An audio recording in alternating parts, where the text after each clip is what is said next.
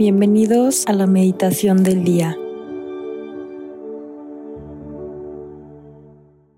En el nombre del Padre, del Hijo y del Espíritu Santo. Amén.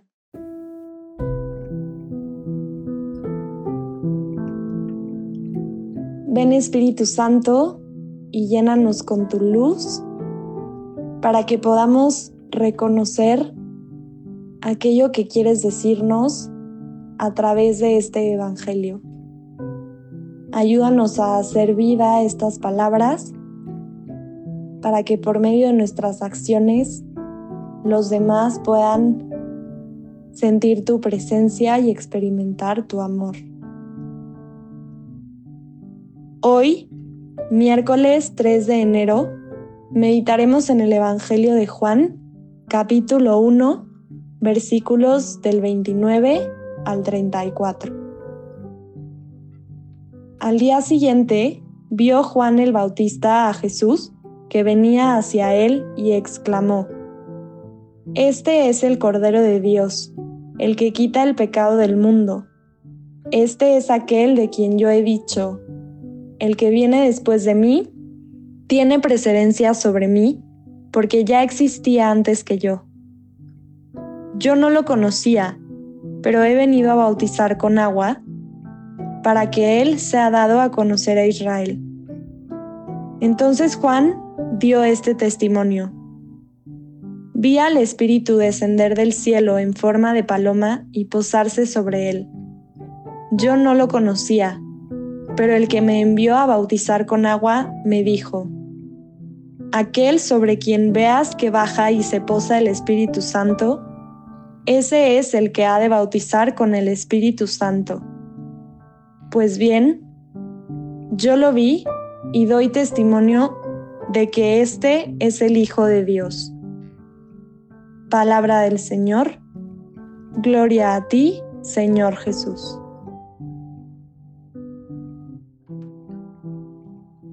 Pues bueno, seguimos en tiempo de Navidad y asombrándonos por esta llegada de Jesús a nuestras vidas. Se me hace súper fuerte este Evangelio en el que Juan el Bautista reconoce a Jesús como aquel que viene a darle al pueblo de Israel la salvación, como aquel que viene a cada uno de nosotros también a salvarnos. Y creo que este reconocimiento tiene que tocar lo más profundo de nuestra vida y hacer vida, valga la redundancia, todo aquello que Dios nos pide, que básicamente es el amor. Pero hay algo súper bonito y creo que es importante resaltar en este tiempo de Navidad con la llegada de Jesús, que es poder ser testigos de lo que ha hecho en nuestra vida y en la vida de otros. Creo que cada uno de nosotros tenemos una historia muy particular en donde podemos ver reflejada la acción de Dios. Y seguramente te pueden venir muchos momentos importantes en donde has reconocido a Jesús en tu vida y te has asombrado, así como Juan en su momento, ¿no? Y también creo que es algo bastante providente el hecho de pues dar a conocer aquí o hablar un poco más aquí en este evangelio del Espíritu Santo, ¿no?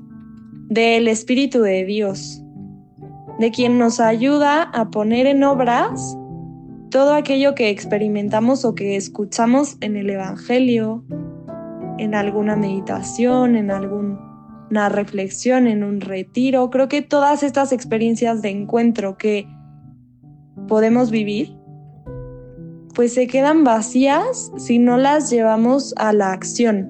Y es el Espíritu Santo el que quiere descender y el que quiere habitar en nosotros. Y entonces, pues creo que es importante unirnos como a esta a este asombro de Juan el Bautista, ¿no? Y entonces también reconocer que esta misión que Jesús le encomienda a Juan de bautizar a los demás, pues es una misión que nuestra vida debe hacer también ruido, pero no un ruido que nos quite la paz, sino que inquiete el corazón al punto de querer anunciar el Evangelio a cada persona, ¿no? Hay una frase que seguramente has escuchado y dice que muy probablemente tu vida sea el único Evangelio que muchas personas lean.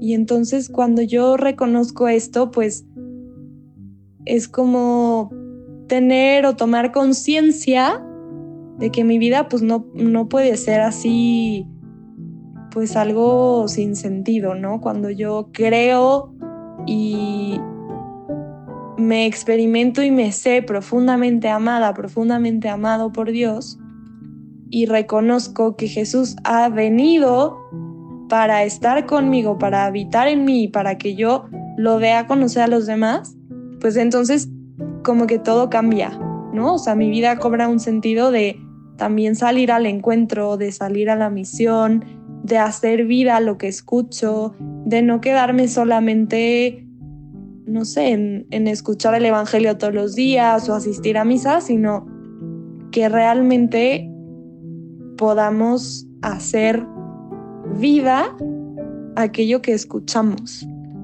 ¿no? Y, que nos interpele tanto, nos mueva tanto como a Juan el Bautista, que, que querramos hacer de nuestra vida una misión, ¿no?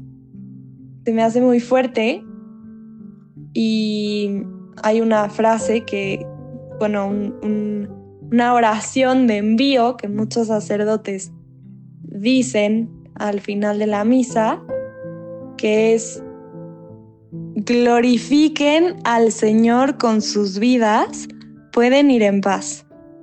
Siempre me ha impactado como este, este envío, porque si yo lo hago vida y hace con mi corazón, pues tiene un sentido profundo, ¿no? Glorificar a Dios con mi vida, pues es hacer que todo lo que yo viva, haga, comparta y demás, pues sea en un sentido apostólico profundo, ¿no? O sea, entonces un llamado y una invitación a vivir en la misión y a hacer de este mundo un lugar en donde, pues eso, la luz de Jesús pueda brillar y sea mucho más potente que tal vez las tinieblas que a veces nos invaden.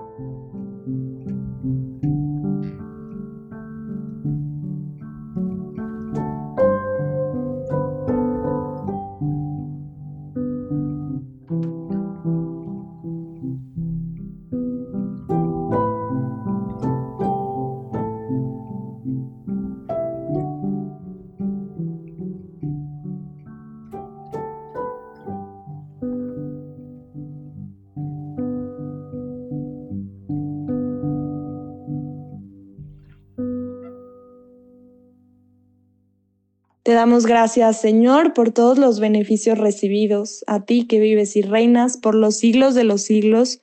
Amén. Cristo, Rey nuestro, venga a tu reino. María, Reina de los Apóstoles, enséñanos a orar.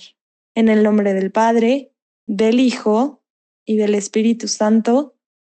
Amén.